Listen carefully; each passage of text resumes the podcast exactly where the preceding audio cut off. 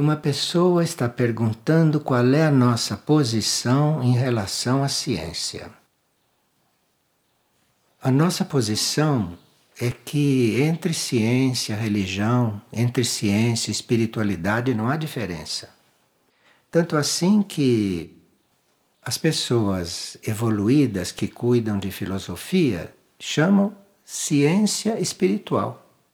Quem dividiu ciência de espiritualidade foram os homens. Mas ciência e espiritualidade é a mesma coisa. Existe a ciência da espiritualidade. Existe a espiritualidade na ciência.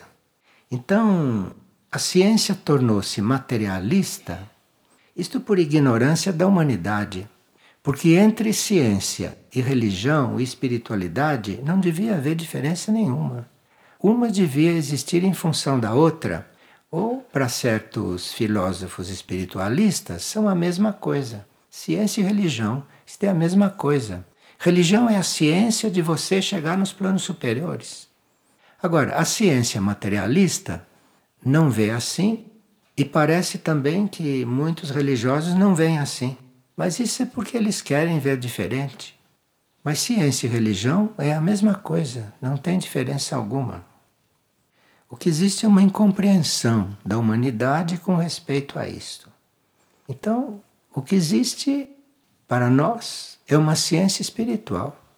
E quando nós estamos procurando contato com centros intraterrenos, quando estamos mantendo contato com tantas coisas, orando, tudo isso é ciência espiritual. E nós temos que encontrar a forma científica de fazer isto que quer dizer forma científica? A forma real de fazer isto. E não a forma que a gente tem na nossa imaginação. Então, ciência e religião, para nós, isso não tem diferença. Durante várias noites, tenho sonhado que estou sendo roubado. Tanto minha casa é assaltada, como o que levo na mochila também é levado embora. Eu gostaria de saber se os sonhos têm algum significado nesse sentido. Então, nos sonhos, você está devolvendo coisas que não são para ficar com você. Isto pode acontecer nos sonhos, como pode acontecer também na vida de desperto. Mas se nos sonhos você é roubado, nos sonhos você está vivendo também. Você que pensa que no sonho você está dormindo. No sonho você está vivendo tanto quanto quando está acordado. Só que é um outro tipo de vida. No sono, você está vivendo enquanto o seu cérebro dorme e enquanto o seu corpo físico também adormece. Então, o seu corpo físico está dormindo. Esperemos que esteja dormindo para que ele se fortaleça e de manhã desperte recuperado. Então, o seu corpo físico deve estar dormindo. O seu cérebro físico, esse é que deve estar dormindo mesmo, para não interferir na sua vida de sono, com as ideias dele.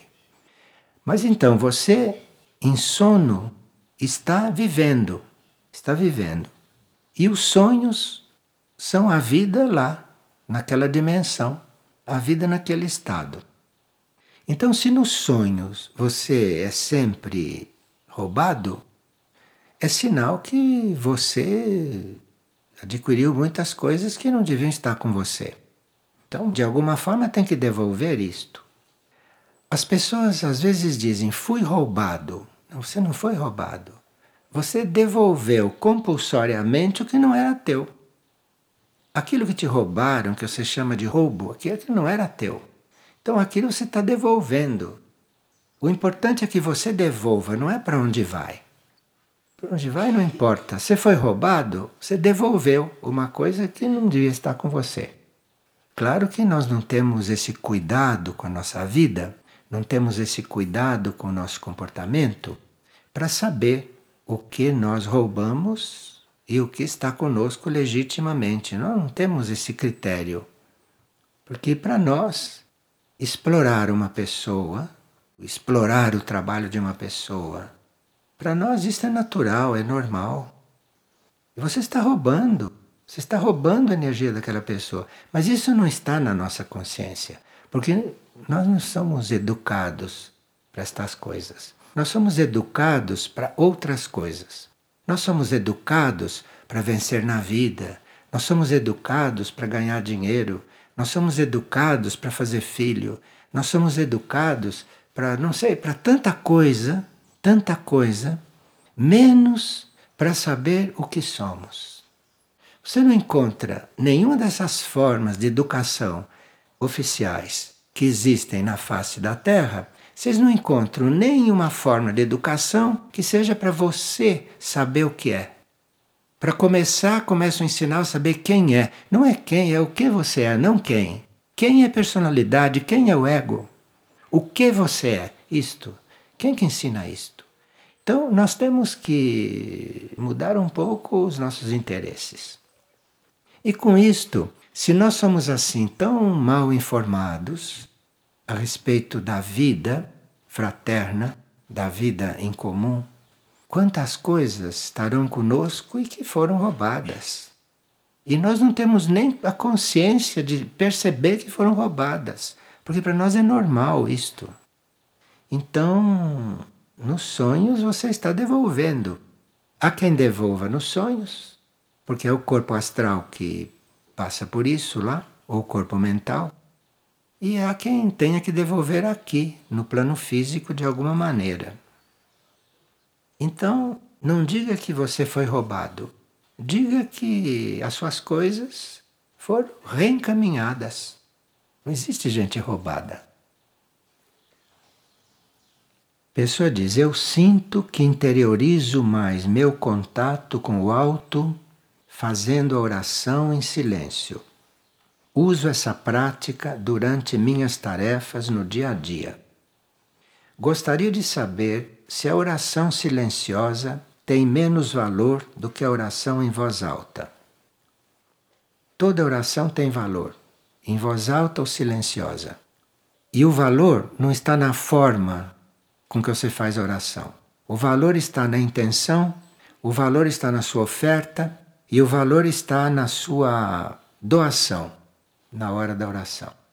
Então, se você faz uma oração para si, isso tem muito valor.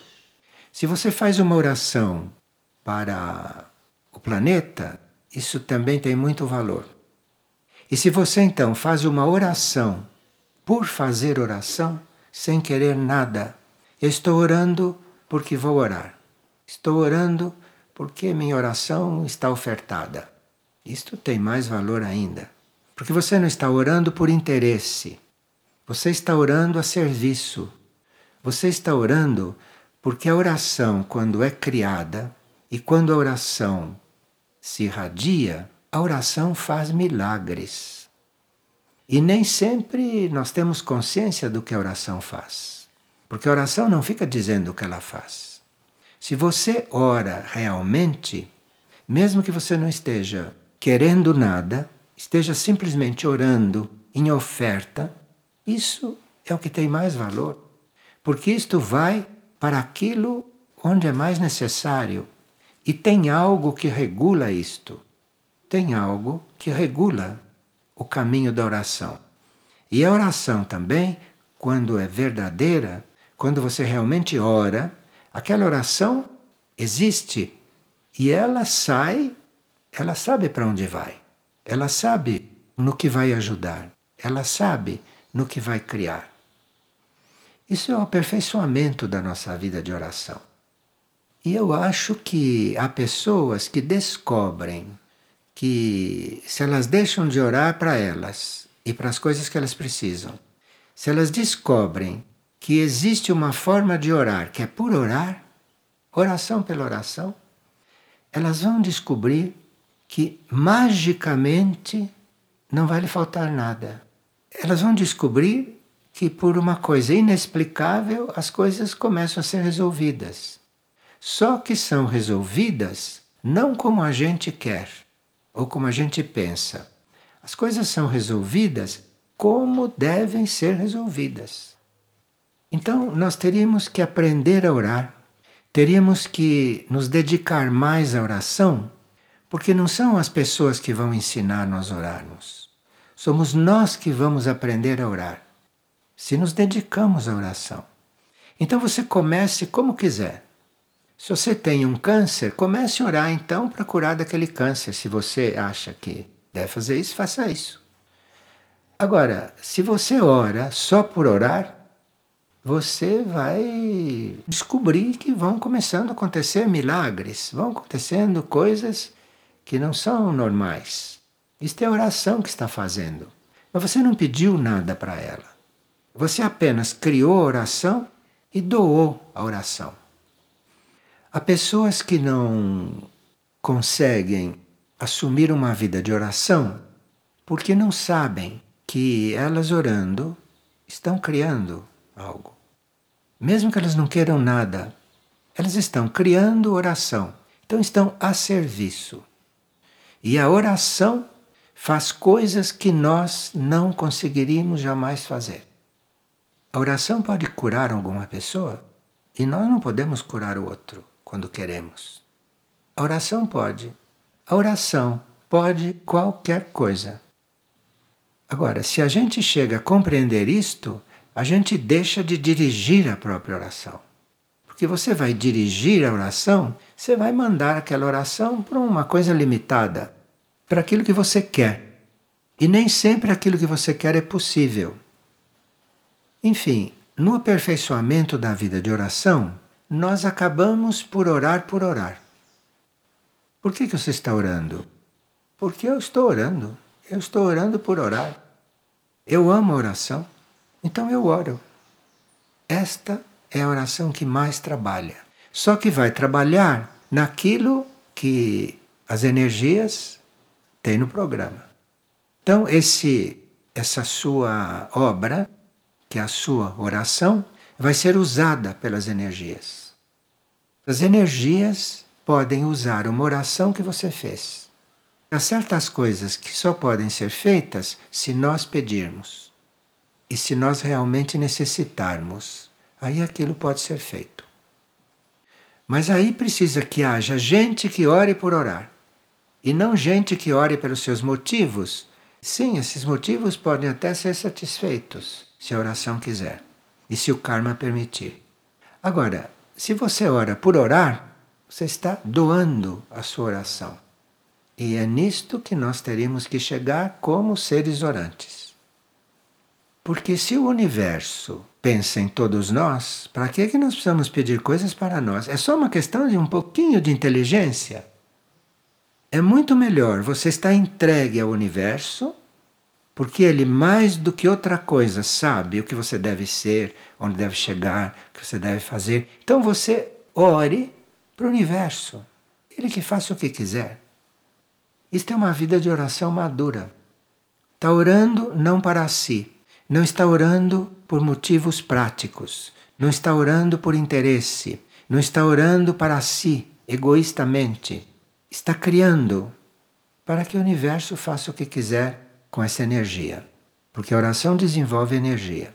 E quanto melhor você ora, mais energia está sendo produzida. Agora, é preciso ter humildade e sabedoria para dizer: isto é uma coisa tão importante, a energia da oração é tão importante, que é melhor eu entregar para o universo, entregar para Deus e Ele que faça o que Ele quiser. Isto é muito importante para estar usando mal, ou estar usando limitadamente. Agora, quem não vê isto, então ore como quiser, ou não ore. Mas aqui nós estamos convidados a convidar a todos para orarem. Estamos convidados a fundar grupos de orações, estamos convidados a orarmos juntos, estamos convidados a orarmos individualmente, em silêncio, falando, cantando com os outros, sozinhos, na igreja, em qualquer lugar.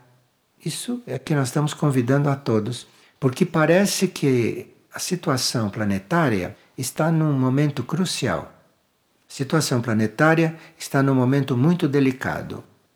E segundo o que os nossos irmãos nos têm pedido, que só resta orar, e portanto orem, nós compreendemos que a oração pode ajudar em alguma coisa.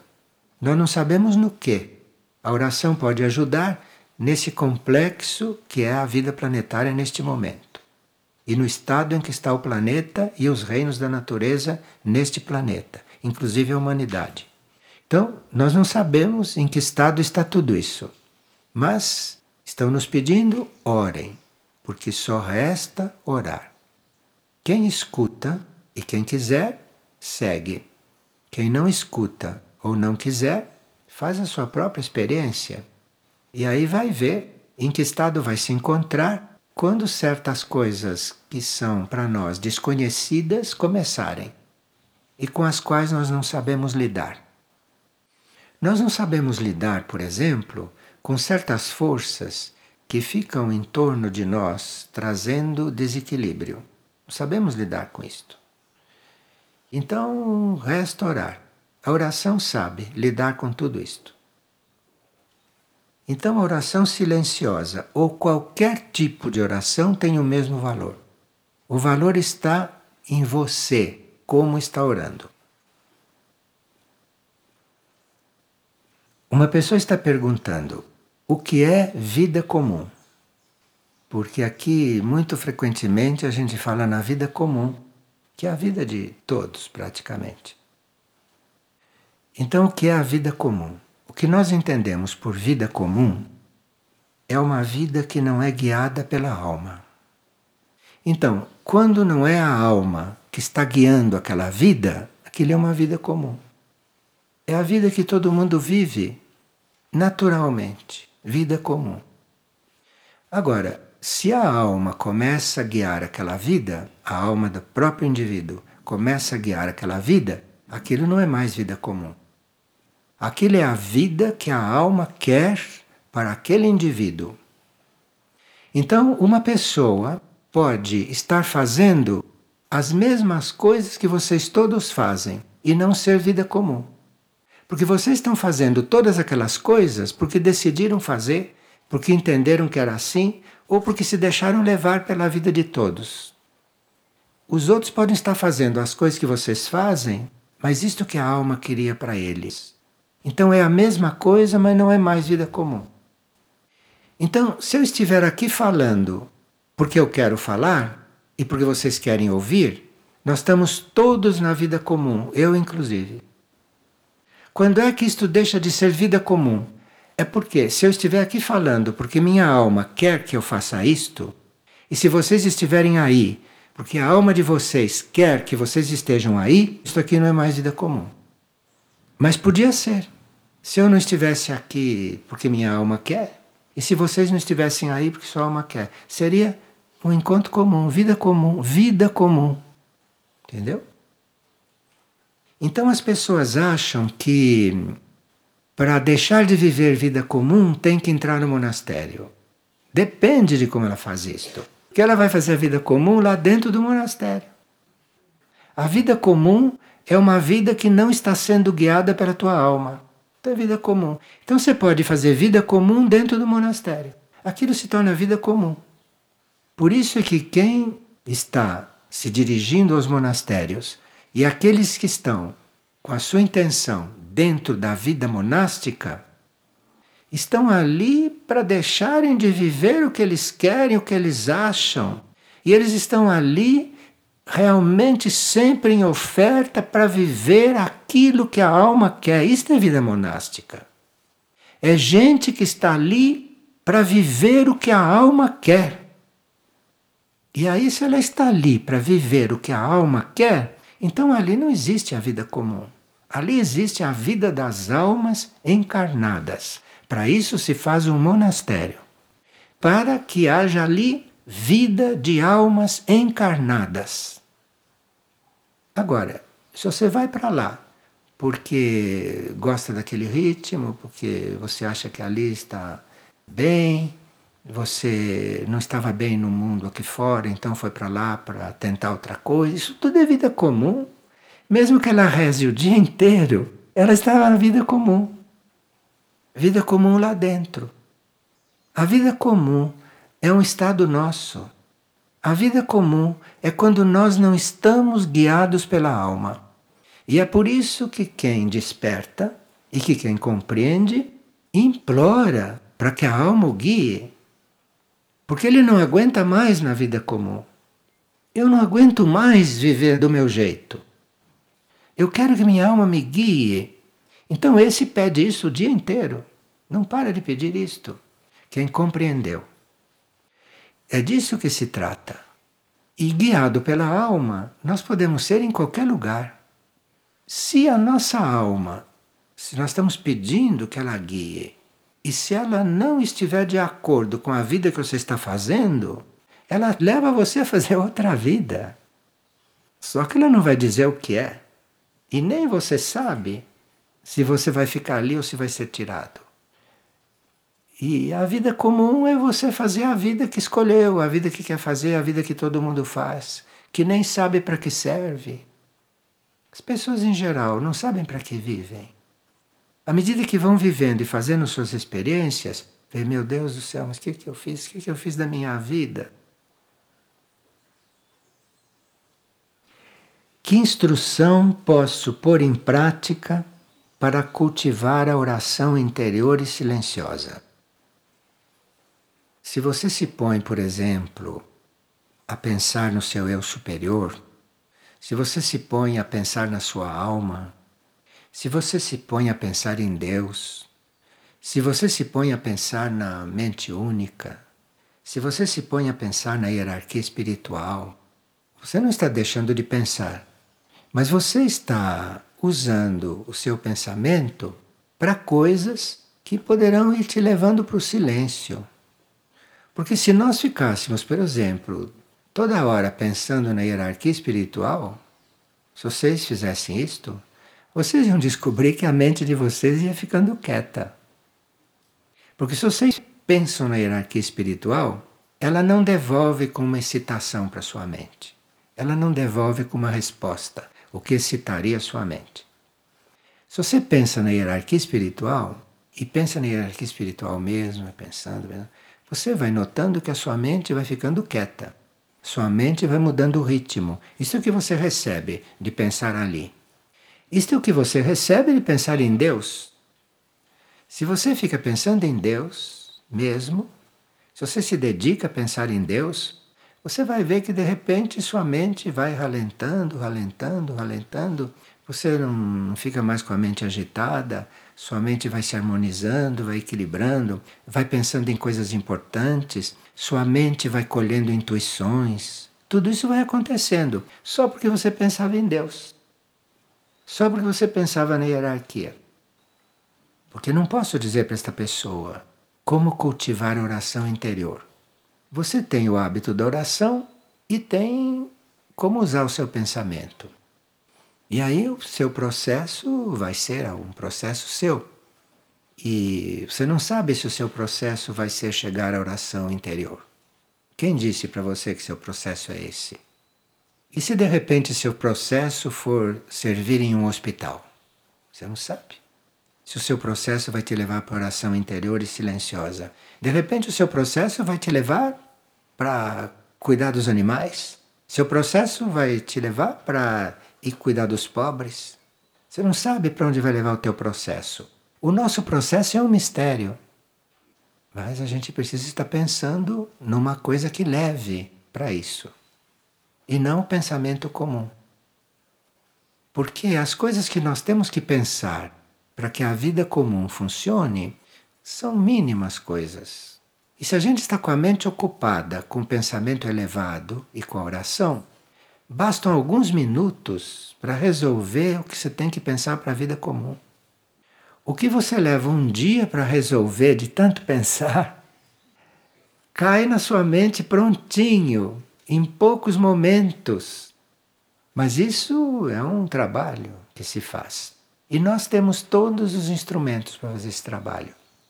Nós temos orações, temos mantras, temos livros, temos retiros, já sabemos que podemos estar na vida fazendo o que temos que fazer estar orando ao mesmo tempo. Não falta nada para nós fazermos o que está sendo pedido nesse momento. Agora, é preciso ter fé que isto é assim, porque a fé é o combustível disso. Sem a fé, isso não tem muita vida, não. Se não for a fé, essas coisas acabam logo. E você faz isso por algumas horas, ou por alguns dias, ou por algumas semanas, mas depois volta para a vida comum. Volta para aquilo que não era o que sua alma quer para você. Eu estou falando assim, mas não estou querendo dizer que vocês todos vivam a vida comum. Porque muitos de vocês podem estar mais guiados pela alma do que pensam. Vocês podem não ter sinais de que estão sendo guiados pela alma. Mas eu tenho fé que se vocês estão aqui dentro ouvindo estas coisas, é porque a alma, pelo menos, está conseguindo levar vocês para algum lugar. Então vocês não estão completamente abandonados. Não estão, não. Vocês estão guiados. Nós temos aqui a mensagem de Maindra do dia 13 deste mês. E aqui ela diz umas coisas interessantes. Vocês todos estão em contato né, com essas mensagens, se quiserem estar, porque existe um site com essas mensagens diárias da Mãe Universal. Cada dia ela está enviando uma mensagem curta, como ela faz lá em Medjugorje. Só que não é a mesma mensagem. E essas mensagens estão em um site que se chama Voz e Eco de la Madre Universal. O endereço desse site é www.divinamadretudojunto.org.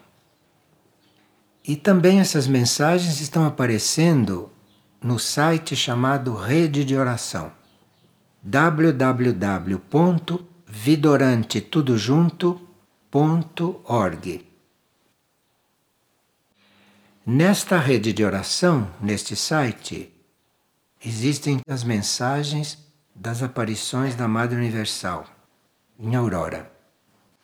Então, aqui nós vimos hoje que a mensagem do dia 13, apesar de ser do dia 13, hoje é dia 18, né? Apesar de ser do dia 13, tem aqui coisas muito atuais para nós e que nós teríamos que ver um pouquinho com cuidado.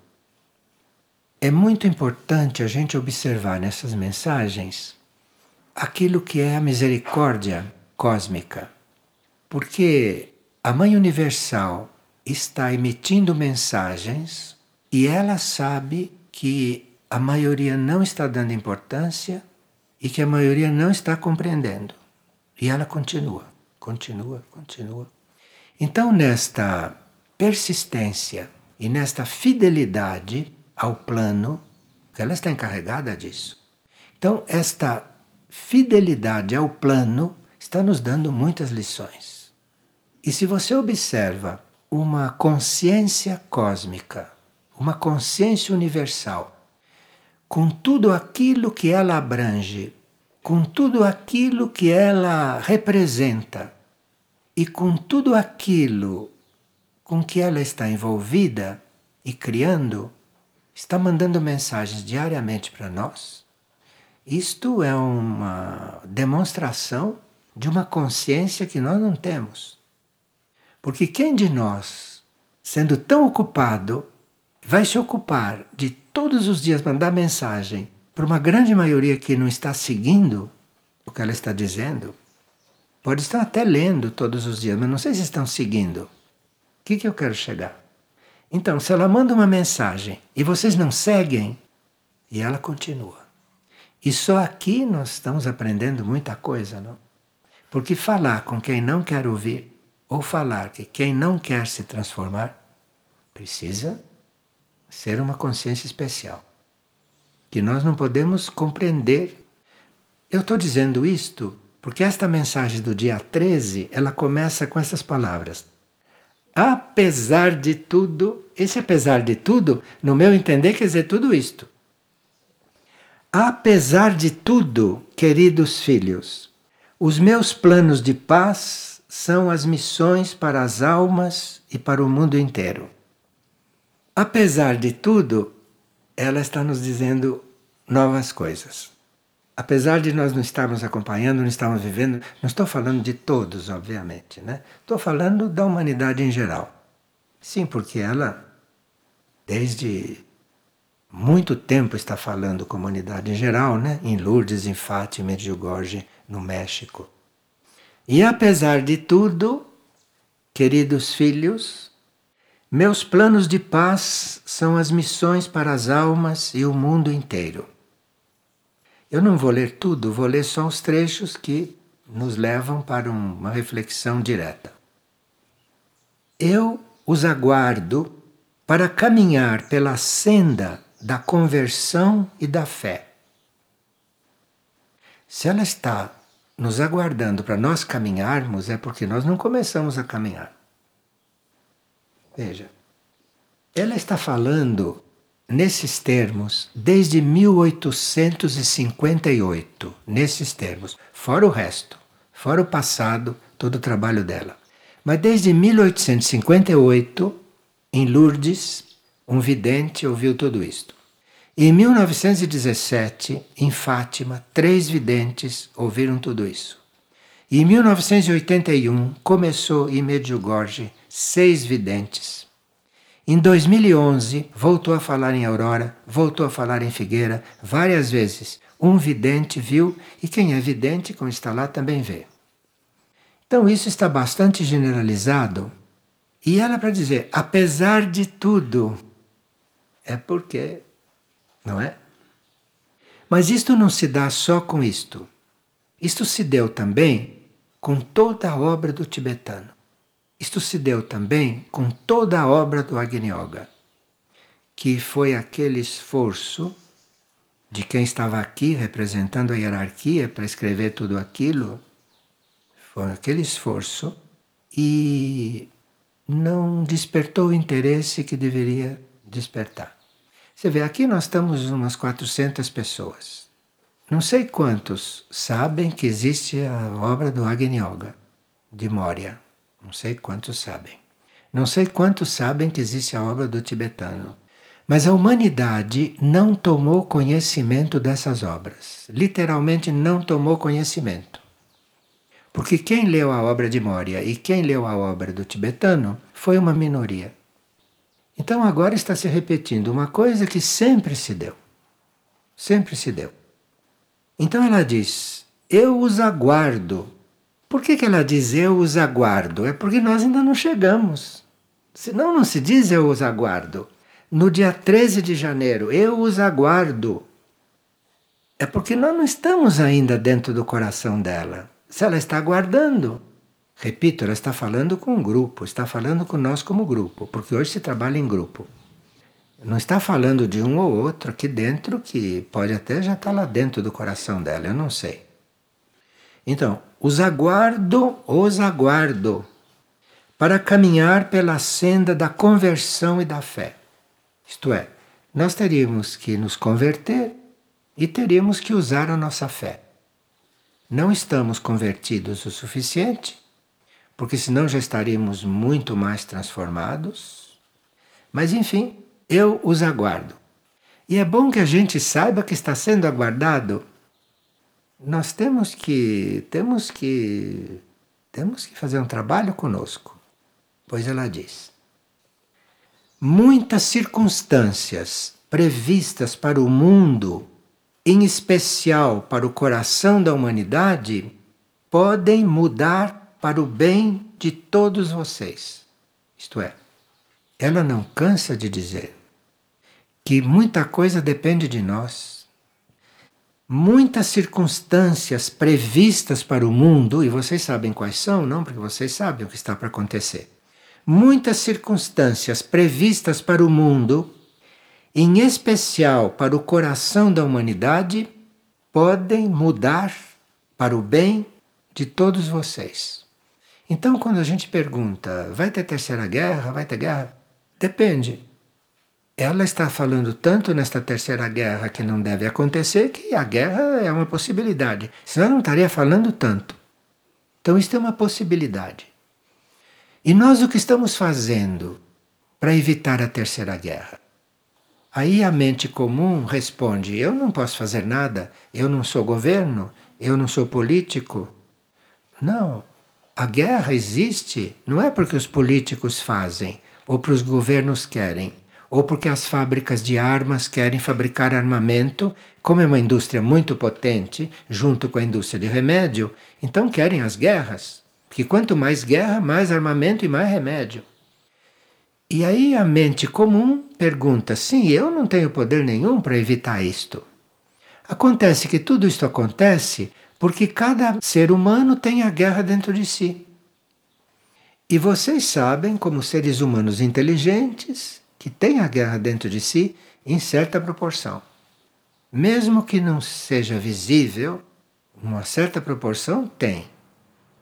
Porque isso não está resolvido na humanidade. Então, cada um de nós tem um pouco da guerra dentro de si. Então precisa que a gente cuide de purificar isto que tem dentro de si.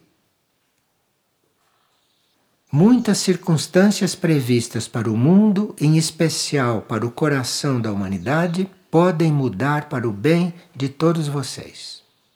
Para isso, aqui encontrarão uma razão interior verdadeira para que seus corações comecem a orar comigo. Então, o que, que eu posso fazer? Segundo ela, orar com ela. Então você se põe a orar e diga: Eu estou orando com você. Você se ponha naquela consciência e diz: Eu estou orando com você. Porque esta consciência, sendo universal, ela vai valorizar a nossa oração. O que quer dizer orem comigo? Ela não precisa de ninguém para orar com ela. Ela não precisa das nossas orações. Orem comigo. O que será que ela quer dizer? Orem comigo. Orem comigo porque se vocês se põem a orar junto com ela, na sua intenção, na sua consciência, essa oração lá nela vai virar algo que de repente pode evitar uma guerra. Não sei se a nossa mente tem fé nisso, pode não ter, mas eu estou aqui para dizer isto. Então, orar comigo quer dizer a sua oração vai junto com a dela. E aí, se um certo número de seres humanos orarem com ela, ela chega com esta oração lá onde a guerra vai ser decidida e a guerra pode não acontecer. Eu sei que para a mente comum humana isto é uma coisa muito problemática. Mas não custa falar, porque Algumas mentes podem estar abertas, ou muitas mentes podem estar abertas para ouvir isto. Mas ouvir só não basta. Na atual situação do mundo e da humanidade, não basta ouvir e estar de acordo. Deve ouvir e fazer. Senão é inócuo. Inócuo. Então, se ela está dizendo, orem comigo, a oração que for feita, façam com ela junto com ela. Entrem na oração dela. Aí esta oração vai valer muito mais. E de repente, aí na balança do karma, porque existe uma balança do karma, né? Quem nasceu no signo da balança sabe isso. Existe uma balança do karma. Nessa balança, não se sabe o que está faltando para os pratos se equilibrarem.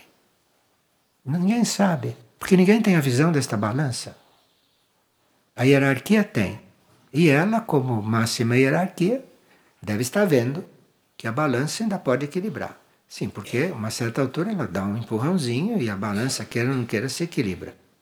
Porque ela tem poder para isso. Lhe foi dado esse poder pelo único. Então, o único quer que isso tudo aconteça. Agora, precisa que esta humanidade que está neste planeta precisando tanto de oração e de regeneração e de cura, precisa que representantes desta humanidade façam o que está sendo pedido. E aí não se pode saber o que pode acontecer com esta balança. Poderemos ajudar para que as consequências que estão escritas em muitas almas possam mudar através da doação do amor de cada um de vocês. Veja o que ela está falando. Nós podemos ajudar que as consequências que estão escritas em muitas almas, Quer dizer, em muitas almas está escrito o destino delas. Até isso pode mudar. Podemos ajudar para que as consequências que estão escritas em muitas almas possam mudar através da doação do amor de cada um de vocês.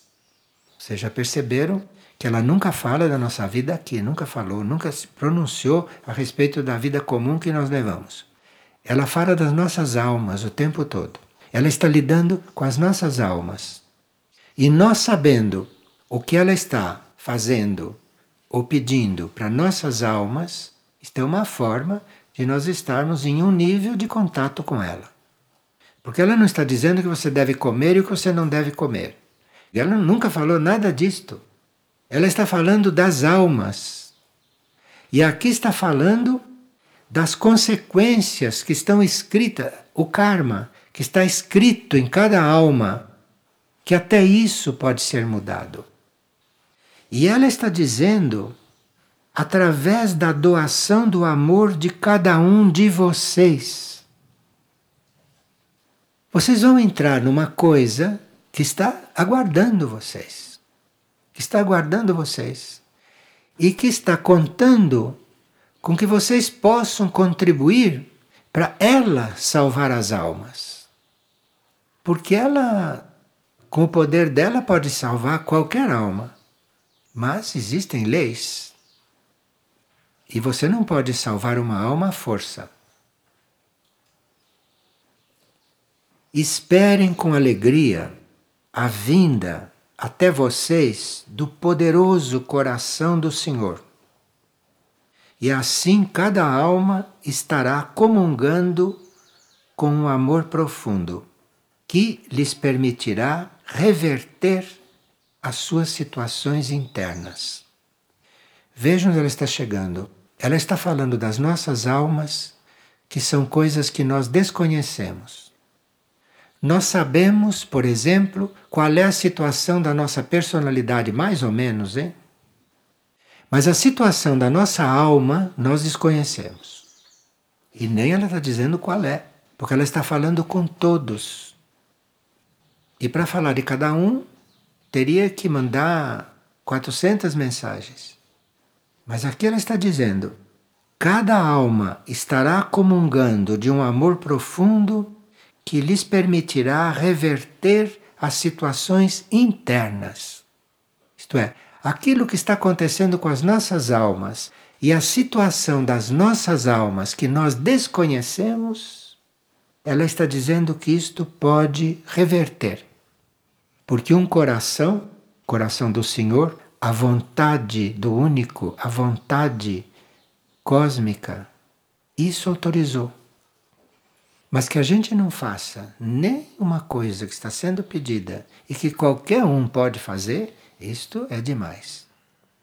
Então, realmente, nunca houve uma situação como esta, em que até as coisas kármicas que estão escritas nas nossas almas podem ser mudadas. Aliás, ela está dizendo que mudará. Porque ou podemos passar por uma experiência ou outra. E podem estar acontecendo coisas que nós não temos consciência, como aliás é sempre assim. Aquelas multidões que vão a Medjugorje e ela aparece lá para os videntes, aquelas multidões não têm consciência do que está se passando ali. Elas estão ali por fé. Mas não se disse que a fé é o principal? Então, se as multidões vão ali por fé, mesmo sem saber o que se passa, está acontecendo. Está acontecendo. Agora, se nos está sendo pedido não para orar, para oferecer esta oração, é isso que está sendo pedido? E de nós estarmos ali entregues não estarmos ali porque fomos convidados. Não. Estar ali porque sabe o que está fazendo ali. Sabe que está sendo trabalhado muito profundamente. Então eu vou lá com muita gratidão. Vou lá com muita alegria, porque sei que está acontecendo algo em mim que não aconteceria se isso tudo não fosse ofertado. para terminar, ela diz o seguinte: Queridos filhos, nos encontramos sob o amor do Criador, para que o mundo, em sua última hora, mude e a paz celestial possa ser a nova vida para muitos corações. Vê que ela está falando de um trabalho interno nosso de paz. Ela está dando chaves para nós entrarmos em paz, que é a forma de evitar esta guerra. E não precisa muita gente criar a paz, porque a paz é algo que a uma certa altura se soma à paz que existe no universo numa certa fonte. E ela disse, numa certa altura, que ela é a rainha da paz. Então nós estamos entrando na paz com isto. Só que o nosso nossa compreensão de rainha não é real. Para nós, rainha é uma mulher que está sentada ali no trono, mandando em tudo e sendo servida por todos. Para nós, rainha é isto. Não é? Tem título de rainha uma coisa desta. Então, ali, esta Rainha da Paz, como ela se intitula, entre milhares de nomes que ela tem, um deles é Rainha da Paz. Então, é aquilo que está regendo uma situação de paz, aquilo que está coordenando, sendo, atuando como paz, em benefício dos outros. Isto que quer dizer rainha. Rainha, ela está ali exercendo a paz. Ela é a paz, então ela está exercendo a paz, ela está sendo a paz. Ela está colocando todo mundo dentro daquela paz. Isto é uma rainha, por isso que chama rainha da paz. Rainha é uma que está reinando, é uma que está com poder sobre aquilo em benefício dos outros, dos outros. Então, se ela diz, Eu sou a rainha da paz, ela não está se coroando para se promover.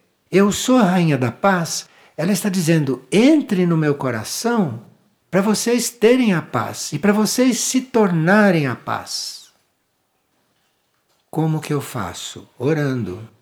A chave é a oração. Porque oração é uma, uma forma de nós apelarmos para alguma coisa. Isso que precisa. Nós precisamos estar apelando para que isso tudo aconteça. Isso é oração.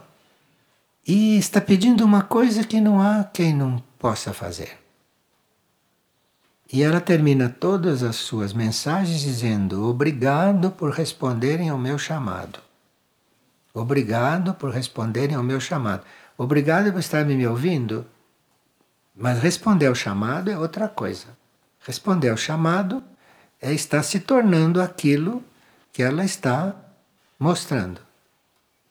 E não está mostrando nada que a gente não possa fazer. Porque aquilo que nós não pudermos conseguir por nós mesmos, ela disse que vai suprir. Então, se ela pede, orem, orem pela paz, ou orem, você começa a orar. E de repente a sua mente diz: Isso não está adiantando nada, porque você não sabe orar, você não está orando com fé. Você ore, ore, que o resto ela faz. Ore, porque o resto ela faz. Assim que eu entendo isto aqui. Assim que eu entendo essas palavras tão simples e ao mesmo tempo sutis. São simples, todos entendem. Agora, são sutis, precisa que você esteja para fazer. Aí você vai chegando, percebendo. E sabe que mesmo que você não consiga, que não possa, que não tenha jeito, saiba que o resto ela está fazendo. E aí deve surgir um amor muito grande no nosso coração. Porque nunca na nossa vida nós recebemos um amor como este. Um amor que não quer nada. Só que você ore. Que não é nem para ela. É para um mundo, é para um planeta, para uma humanidade que está perdida. Humanidade está perdida a ponto de haver uma terceira guerra que se houver teremos fé, não que na balança vamos contribuir, não para isso não haver, porque se isto houver, vai ser algo que, para reconstruir depois, vai ter muito, muito trabalho, muito sofrimento e muita ignorância presente. Muita coisa da humanidade vai emergir que é melhor que não emerja. Enfim, nós estamos com uma grande oportunidade, mas teríamos que nos preparar para estarmos entregues e neutros. Simplesmente entregues e orar, como está sendo pedido. O resto, tudo acontece. Quem tem fé chega logo. Quem não encontrou ainda a própria fé pode pedir a esta grande força que lhe dê fé. Está pedindo para orar? Então, eu te peço que você me dê fé. E de repente pode ter, sabe? Isto é, se pedir mesmo, tem.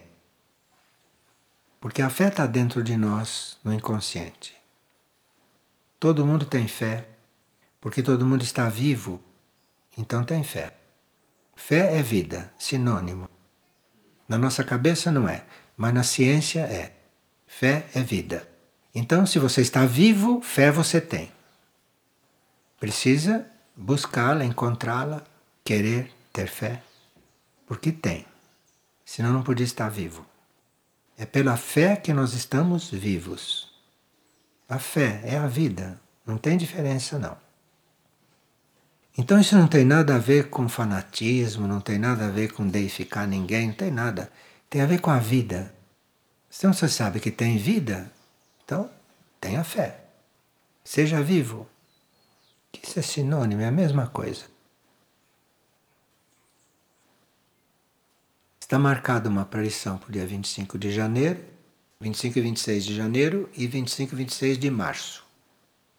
Isso é o que está marcado aqui.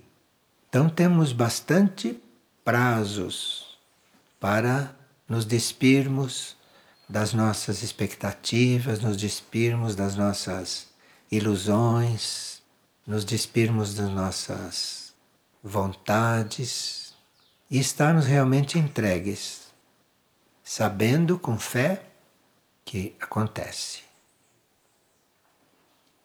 Mas essas mensagens vocês encontram nesses nesses verbos que foram ditos. não leiam a mensagem assim rápido e dizem, ah, já que simples. Ouvi, já entendi. Não. Não entendeu. Precisa ler com o coração. Precisa se tornar simples e ler com simplicidade. Aí vocês vão fazer experiência o que emerge de energia e de sabedoria de palavras simples de coisas simples, que não é nenhuma elucubração mental.